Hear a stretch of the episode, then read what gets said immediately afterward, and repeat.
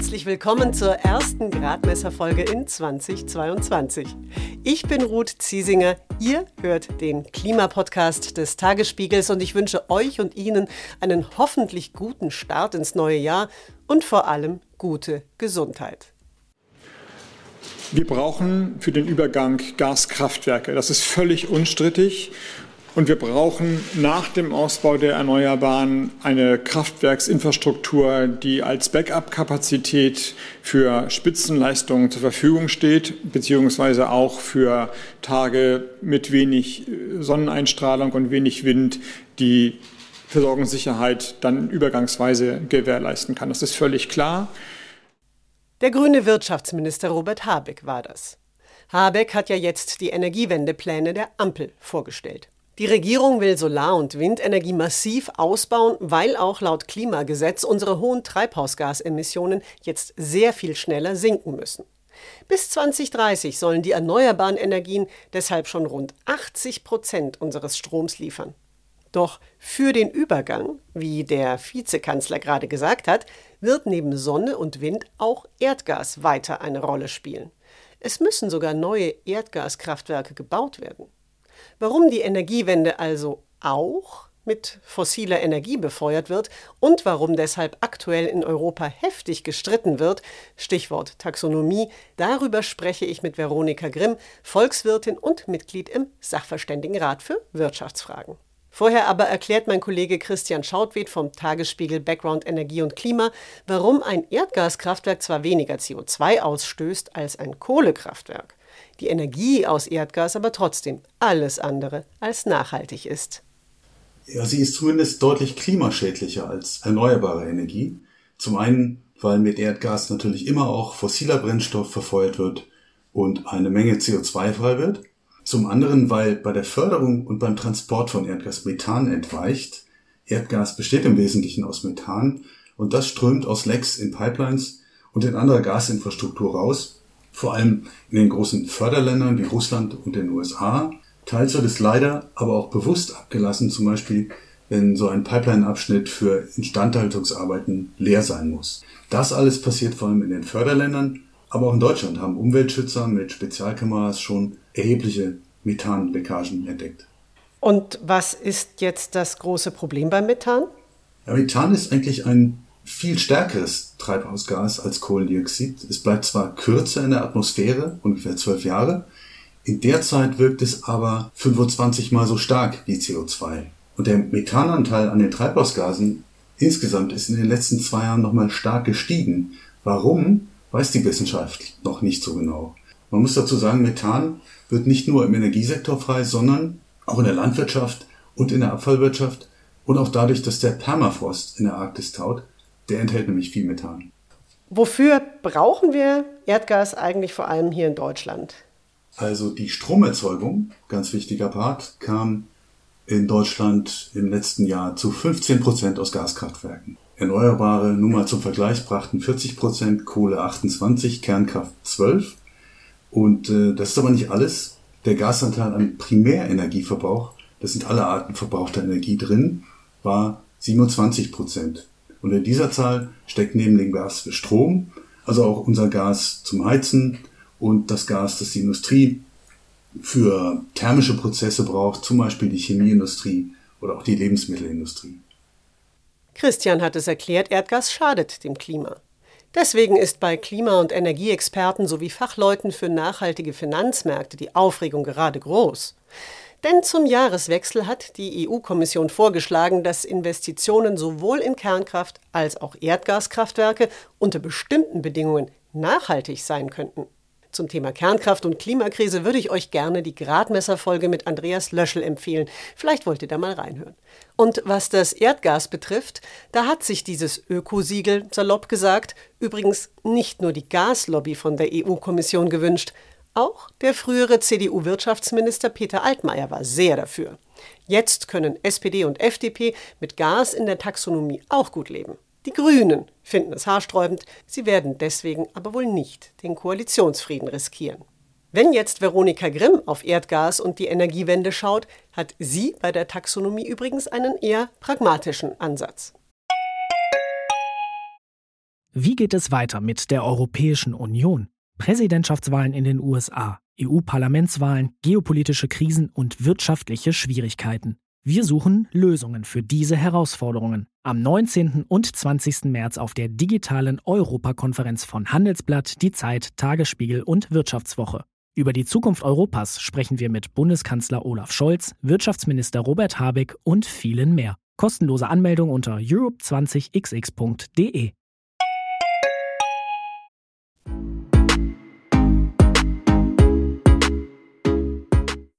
Veronika Grimm ist Professorin für Volkswirtschaft an der Friedrich-Alexander-Universität in Erlangen-Nürnberg.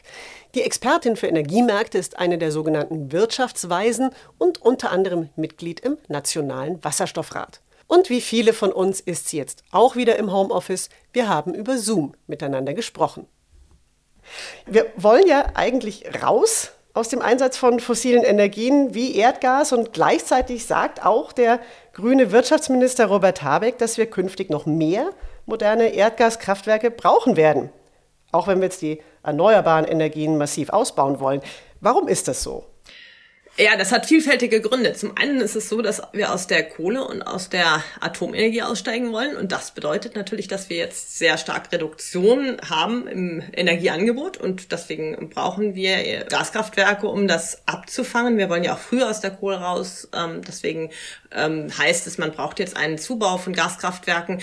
Die äh, Zahlen unterscheiden sich so ein bisschen. 20 bis 40 Gigawatt sind im Gespräch. Aber das ist schon echt richtig viel, weil bei der Bundesnetzagentur sind aktuell nur zwei 2,3 Gigawatt eigentlich als geplanter Zubau gelistet. Das heißt, wir brauchen hier eigentlich eine Verzehnfachung äh, dieses Werts. Und das ist eben ein richtig massiver Zubau, den wir brauchen, um die Versorgungssicherheit eben sicherzustellen bei dem früheren Kohleausstieg und äh, dem gleichzeitigen Atomausstieg.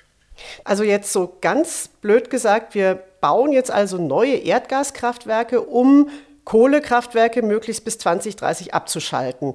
Das leuchtet jetzt, glaube ich, spontan nicht jedem so direkt ein. Was ist denn der Vorteil, wenn man so vorgeht? Naja, es ist ja so, dass der Kohleausstieg beschlossen ist, dass auch der politische Wille ist, dass der Kohleausstieg jetzt früher stattfindet. Gleichzeitig wollen wir den Anteil an erneuerbaren Energien massiv steigern. Heute haben wir 40 Prozent ungefähr erneuerbaren Anteil am Stromverbrauch. Ähm, wir zielen ab auf 80 Prozent. Und gleichzeitig brauchen wir eben Gaskraftwerke ähm, und auch Speicher, um diese Fluktuationen der Erneuerbaren dann abzufedern. Und die Gaskraftwerke, die werden zugebaut, aber äh, so wie es jetzt auch geplant ist, ist ja bei neuen Gaskraftwerken so, dass die wasserstofffähig sein müssen, dass man die also potenziell auch mit erneuerbaren Energieträgern, mit klimafreundlichen Energieträgern beheizen kann. Und äh, das führt dann natürlich zu, dazu, dass wir umstellen können, perspektivisch auf eine Mischung aus fluktuierenden Erneuerbaren und ähm, Speichern und eben diesen Gaskraftwerken, die eben diese Fluktuationen abfangen können. Das wird eben das zukünftige Energiesystem im nächsten Jahrzehnt dann sein. Erdgas wird ja oft auch als eine Art Brückentechnologie bezeichnet. Sie haben es ja gerade schon beschrieben, wie das quasi so eine Brücke sein soll in eine klimaneutrale Zukunft, in der wir dann eben tatsächlich keine Treibhausgase mehr in die Atmosphäre schicken, vereinfacht gesagt. Wie stellen wir denn aber gerade aus wirtschaftlicher Perspektive sicher, dass wir von dieser Brücke dann auch irgendwann mal wieder runterkommen, wenn wir diese vielen neuen, teuren Erdgaskraftwerke gebaut haben? Genau, da gibt es verschiedene Instrumente. Ich meine, dass man zuerst nennen sollte, wäre der Emissionshandel.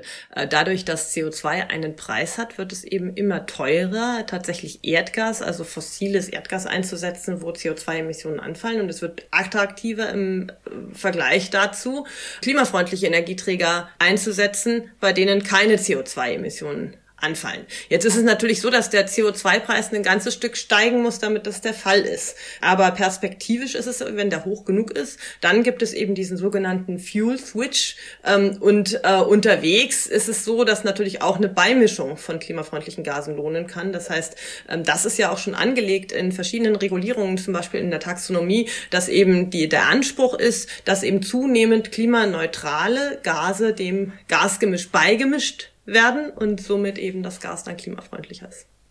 Sie sprechen jetzt die EU-Taxonomie an. Ich erkläre mal ganz kurz, was das so ganz grob gesagt ist. Also die EU-Kommission hat da einen Vorschlag vorgelegt mit der Taxonomie, die wie so eine Art grünes Ökosiegel funktionieren soll, das dann Investoren zeigt, wo sie denn ihr Geld nachhaltig anlegen können. Genau, genau. Die Taxonomie ist quasi gedacht als so eine Orientierung für die Finanzwelt. Und das soll den Anlegern Leitplanken geben, wo und wie sie nachhaltig investieren können. Und das hat natürlich den Hintergrund, dass das relativ schwierig zu beurteilen ist. Die aktuellen ESG-Rankings der privaten Ratingagenturen zum Beispiel, die liegen unglaublich weit auseinander. Das liegt zum einen daran, dass es schwer zu beurteilen ist, was ist tatsächlich nachhaltig, weil es ist ja auch eine dynamische Frage. Es kommt ja nicht auf den CO2-Ausstoß nur zu einem bestimmten Zeitpunkt Punkt an, sondern auch auf das Potenzial von Technologien, die CO2-Emissionen langfristig zu reduzieren. Ähm, und äh, diese ESG-Rankings sind natürlich auch deswegen sehr heterogen, weil teilweise eben auf die Social- und Governance-Komponenten in diesen Environmental, Social und Governance-Ratings mehr oder weniger Wert gelegt wird. Aber da gibt es eine große Heterogenität und deswegen hat man gesagt, man möchte eben seitens der EU diese Taxonomie aufsetzen, die dann den Investoren gewisse Leitplanken gibt. Das sind sehr lange Auflistungen, das sind sehr lange Listen. Aktuell hat die Taxonomie 500 bis 600 Seiten. Das sehr detailliert geregelt, ähm, was genau als nachhaltige Technologie anzusehen ist. Das wird dann in verschiedenen delegierten Rechtsakten noch präzisiert. Ja, und da sind ja gerade auch nicht alle wirklich glücklich darüber. Erdgas, das haben wir ja gerade schon besprochen, ist kein nachhaltiger Rohstoff. Und es sind ja auch nicht nur Umweltverbände oder Fridays for Future, die jetzt Alarm schlagen und sagen, das sollte eben auch dann nicht als grüne Investition gelabelt werden. Sie sehen das allerdings eben anders. Sie haben auch schon ein bisschen drüber gesprochen. Können Sie das noch etwas deutlicher machen, warum Sie denken, dass das für den Übergang ein sinnvoller Schritt sein könnte?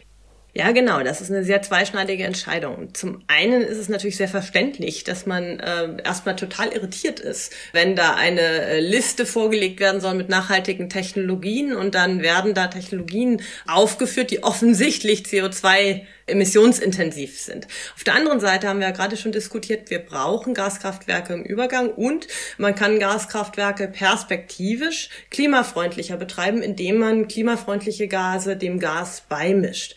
Und da wir diese Übergangstechnologie brauchen, schafft man durch diese Listung in der Taxonomie unter bestimmten Bedingungen, nämlich dass zunehmend klimafreundliche Gase dann auch beigemischt werden und diese Gaskraftwerke auch wasserstofffähig sind, dass man die auf Dauer wirklich klimafreundlich betreiben kann diese Listung schafft eben den Investoren eine gewisse Sicherheit, weil es das Signal ausstößt, diese Investitionen sind als Beitrag zur Energiewende auf dem Weg in die Klimaneutralität sinnvolle Investitionen. Wenn das nicht der Fall wäre und eine gewisse regulatorische Unsicherheit herrschen würde, dann wäre es schwieriger und teurer am Kapitalmarkt äh, das Geld für diese Investitionen zu beschaffen. Und das würde auch bedeuten, dass der Staat wahrscheinlich viel stärker in der Pflicht wäre, durch Subventionen diese Gaskraftwerke im Übergang zu finanzieren. Das heißt, eine Nichtlistung in der Taxonomie kann eben auch dazu führen, dass einfach diese Investitionen trotzdem stattfinden müssen weil wir die Gaskraftwerke im Übergang ja brauchen, aber es eben teurer wird und äh, zum Beispiel die öffentlichen Haushalte stärker belastet. Und deswegen würde ich denken, ist es ein pragmatischer, richtiger Schritt, sie jetzt zu listen unter Bedingungen, wie klimafreundlich sie denn potenziell betrieben werden können. Und dadurch macht man aber auch klar, ihr müsst schon darauf achten, dass ihr diese Klimafreundlichkeit auf Dauer sicherstellen könnt. Und ich glaube, das richtig wichtige Instrument auf dem Weg in die Klimaneutralität ist am Ende die CO2-Bepreisung.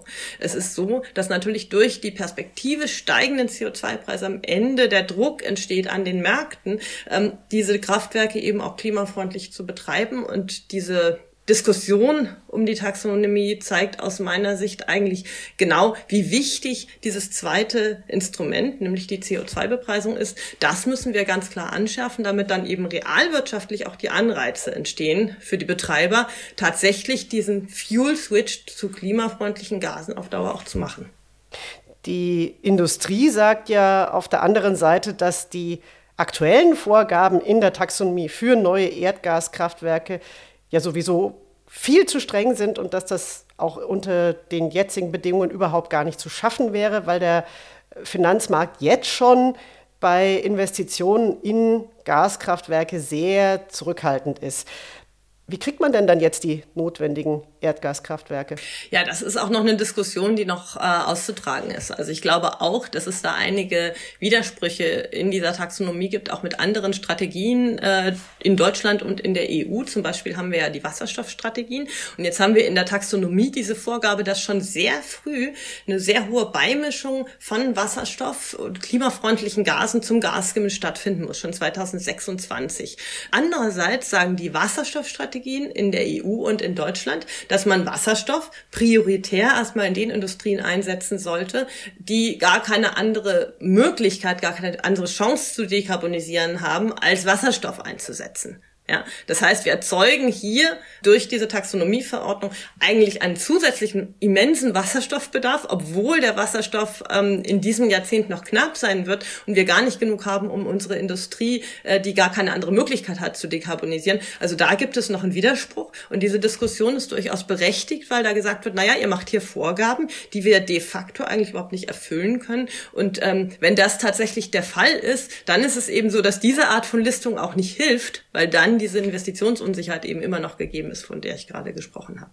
Sie sagen, diese strengen Vorgaben sind vom Ansatz her richtig, also dass der Druck in Richtung Wasserstoff äh, oder wie sage ich das am besten genau. eben ge, äh, gesichert ist aber vielleicht zu einem Zeitpunkt, wo dann auch genügend Wasserstoff vorhanden ist. Genau, also was man hier auch oft übersieht, ist eben, dass wir so vieles auf einmal machen müssen. Ne? Wir reden oft über Einzelhandlungsfelder. Ähm, dabei müssen wir sehen, dass wir sehr, sehr vieles parallel bewerkstelligen müssen in der Energiewende. Und hier ist es eben so, dass ich glaube, dass die Anforderung, die Gaskraftwerke müssen wasserstofffähig sein, die ist absolut richtig. Wir müssen sicherstellen, dass alles, was jetzt neu zugebaut wird, auch klimafreundlich betrieben werden kann kann und eben eine Rolle spielen kann in einem zukünftigen vollkommen klimaneutralen Energiesystem.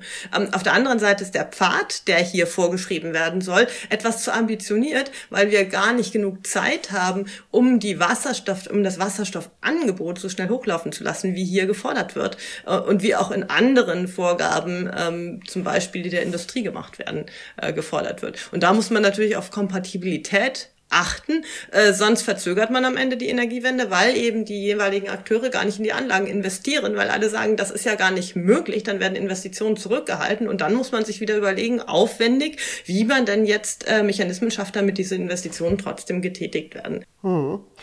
Ich komme jetzt doch mal aus einer komplett anderen Perspektive zum Thema Gas. Wie klug ist es denn eigentlich überhaupt, dass wir auch aus außenpolitischen und geostrategischen Gründen so stark aufs Erdgas setzen. Deutschland bezieht schon heute mehr als die Hälfte seines Erdgases aus Russland und wir sehen ja gerade aktuell bei den Engpässen beim Gas und bei den hohen Strompreisen, dass Präsident Putin durchaus nicht abgeneigt ist, den Rohstoff auch als ein politisches Druckmittel einzusetzen. Und wenn unser Erdgasbedarf künftig weiter steigt, ist ja die Abhängigkeit von Russland noch größer. Wollen wir das? Ähm, nein, das wollen wir natürlich nicht. Also wir wollen nicht einseitig abhängig sein. Auf der anderen Seite haben wir durch den Kernenergieausstieg und durch den jetzt vorgezogenen Kohleausstieg ist es so, dass wir natürlich sehr umfangreich auf Gas setzen müssen. Also was müssen wir tun? Wir müssen sehr ambitioniert unsere Energieabhängigkeiten diversifizieren und dieser Weg führt auch über den Weg, den Wasserstoff, die Wasserstoffverfügbarkeit schneller herzustellen. Also Diversifikation von Energieabhängigkeiten kann ja auch darüber passieren, dass wir Quellen erschließen, ähm, aus denen wir klimafreundlichen Wasserstoff importieren können aus aller Welt. Da gibt es aktuell schon Vorhaben mit Marokko, äh, mit den Vereinigten Arabischen Emiraten, äh, mit Australien, mit Chile. Es gibt viele Kooperationen, wo eben ein solcher Wasserstoffimport angebahnt werden soll. Das geht nicht von heute auf morgen, aber das wäre so eine Perspektive, unsere Energieabhängigkeiten zu diversifizieren, indem wir schneller äh, die Verfügbarkeit von erneuerbaren Energieträgern hochlaufen lasse. Auf der anderen Seite ist es natürlich auch so, dass wir aus einer sehr langfristigen Perspektive auch sehen müssen, dass unsere Energiehandelsbeziehungen mit Russland und den osteuropäischen Ländern natürlich durchaus ein Potenzial haben, deren Transformation in die Klimaneutralität auch mitzugestalten. Denn langfristig, wenn wir weltweit klimaneutral werden müssen, dann müssen wir auch die geopolitisch schwierigen Regionen natürlich mit in die Transformation nehmen. Und deswegen ist es so, dass wir natürlich auch darauf achten müssen, dass wir hier relativ gute Beziehungen aufrechterhalten und jedes Potenzial zur Transformation dieser Energiehandelsbeziehungen in Richtung klimafreundlich natürlich auch mitnehmen. Das sind auch lange Zeitachsen, aber natürlich gibt es auch ein Potenzial, dass durch solche Gasleitungen mal Wasserstoff oder ein Gasgemisch fließt und alles, was wir tun können, um diesen Weg anzustoßen und mitzugestalten, ist gut. Russland kann sicherlich äh, seine Gasvorkommen auch nach Asien verkaufen und je mehr sozusagen äh, die Energiehandelsbeziehungen umgelenkt werden, desto weniger Gestaltungsspielraum bleibt am Ende auch der Europäischen Union bei der Transformation, bei der globalen Transformation von Klimaneutralität. Also auch sehr zweischneidig und ich glaube, man muss da mit sehr viel Augenmaß agieren jeweils.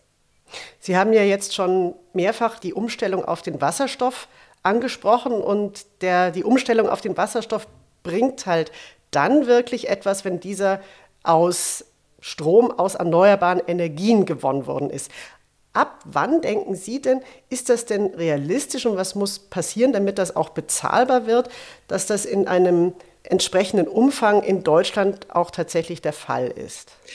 Ja, hier sind die Projektionen ähm, so ein bisschen langfristiger. Es ist so, dass wir in diesem Jahrzehnt sehr viel tun müssen, damit wir diese Energieimporte äh, und die Herstellung von klimafreundlichem Wasserstoff vorbereiten können. Es wird jetzt auch geplant, ähm, statt 5 Gigawatt ähm, Wasserstoff äh, äh, das Doppelte zu installieren, also 10 Gigawatt. Man möchte da ambitionierter sein und das ist auch gut, weil diese Skalierung dieser Anlagen, die Skalierung der Produktion führt dazu, dass die Produktionskosten sinken. Nun ist es so, dass wir natürlich unseren erneuerbaren Strom in Deutschland und in Europa als Strom vorwiegend selbst brauchen. Und das ist auch so in allen Projektionen, die man so kennt, äh, dass man einen ganz großen Teil des klimafreundlichen des Elektrolysewasserstoffs auf Dauer über Pipeline oder ähm, auf dem Seeweg, wie heute zum Beispiel Flüssiggas, importieren wird. Also ungefähr 80 bis 90 Prozent des Wasserstoffbedarfs wird importiert werden, entweder als reiner Wasserstoff über eine Pipeline oder eben als äh, Folgeprodukte, als synthetische Kraftstoffe, als Methanol. Ähm, Ammoniak wird eine der ersten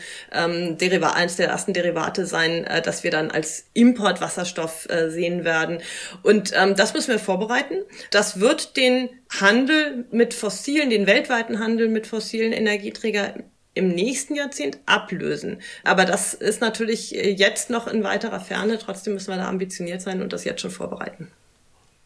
Vielleicht zum Abschluss. Was raten Sie denn jetzt als Mitglied im Sachverständigenrat für Wirtschaftsfragen der Bundesregierung? Wie soll sie weitermachen im Blick auf die EU-Taxonomie und das weitere Fortgehen beim Erdgas? Also meine persönliche Meinung ist, dass man da pragmatisch sein sollte. Ich glaube, man sollte das äh, vorsehen in der Taxonomie, das Erdgas, ähm, mit der Vorgabe, dass diese Kraftwerke wasserstofffähig sein müssen, aber mit einem realistischen Pfad für die Beimischung klimaneutraler Energieträger, der kompatibel ist mit den Wasserstoffstrategien. Das halte ich für wichtig. Ich glaube, das ist der richtige Weg, um diese Investitionen, die wir im Übergang brauchen, möglichst günstig auch umsetzen zu können. Und gleichzeitig ist aber ganz wichtig, die Diskussionen im Rahmen des Green Deal über die Ausweitung und die Schärfung des Emissionshandels die sollte die Bundesregierung sehr stark unterstützen, weil der Emissionshandel ist ein sehr einfaches Instrument, mit dem man EU-weit die Reduktion von CO2-Emissionen klar reduzieren kann, weil wenn der Emissionshandel bestimmte Emissionsschranken setzt, und implementiert, eben über die Verfügbarkeit, über die zunehmend geringere Verfügbarkeit von Zertifikaten, dann muss man ohne großes Nachverhandeln ähm, in regelmäßigen Abständen, kann man dann eben die Emissionen reduzieren. Dann muss man sicherlich über einen Lastenausgleich in der EU für be unterschiedliche Belastungen, die dadurch in den Mitgliedstaaten entstehen, diskutieren. Aber man hat ein Instrument, das eben sicher schafft, die Klimaziele einzuhalten. Und ich glaube, darauf kommt es am Ende an.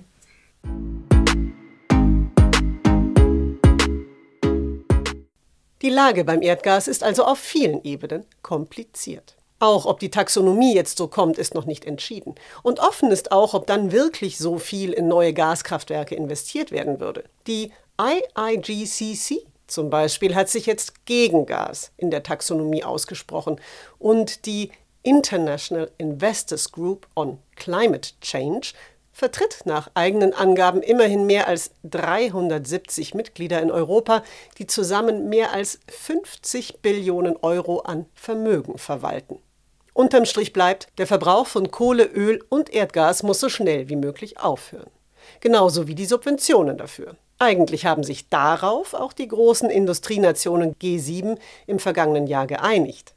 Wenn Deutschland jetzt den G7-Vorsitz innehat, sollte das Einlösen dieses Versprechens mindestens so wichtig sein wie neue Initiativen, sagt Kira Finke. Ich finde es eben fast noch wichtiger, dass die alten Initiativen, die Subventionsabschaffung für fossile Energieträger, dass die eben auch äh, mit im Vordergrund stehen, weil wir haben ja ein Problem auch bei den G7 wie auch bei den Klimaschutzverhandlungen, dass viele Klimaaktivistinnen, die das von draußen beobachten, denken, ja, ihr versprecht immer sehr viel, aber wann wird es denn eingelöst? Ein Rat für die deutsche G7-Präsidentschaft von Kira Finke, Leiterin des Zentrums für Klima- und Außenpolitik bei der Deutschen Gesellschaft für Auswärtige Politik. Und damit sind wir am Ende dieser Gradmesserfolge. Nächsten Freitag dann berichtet der Autor Thoralf Staudt, wie Rechtspopulisten gegen Klimaschutz hetzen und Verschwörungsmythen verbreiten. Ihr verpasst die Folge nicht, wenn ihr den Gradmesser abonniert. Ihr findet ihn eigentlich auf allen mir bekannten Podcast-Plattformen und natürlich auf tagesspiegel.de. Kritik oder Hinweise wie immer sehr gerne an gradmesser.tagesspiegel.de schreiben. Wir freuen uns darüber. In diesem Sinne, vielen Dank fürs Zuhören. Mein Name ist Ruth Ziesinger. Alles Gute und bis zum nächsten Mal.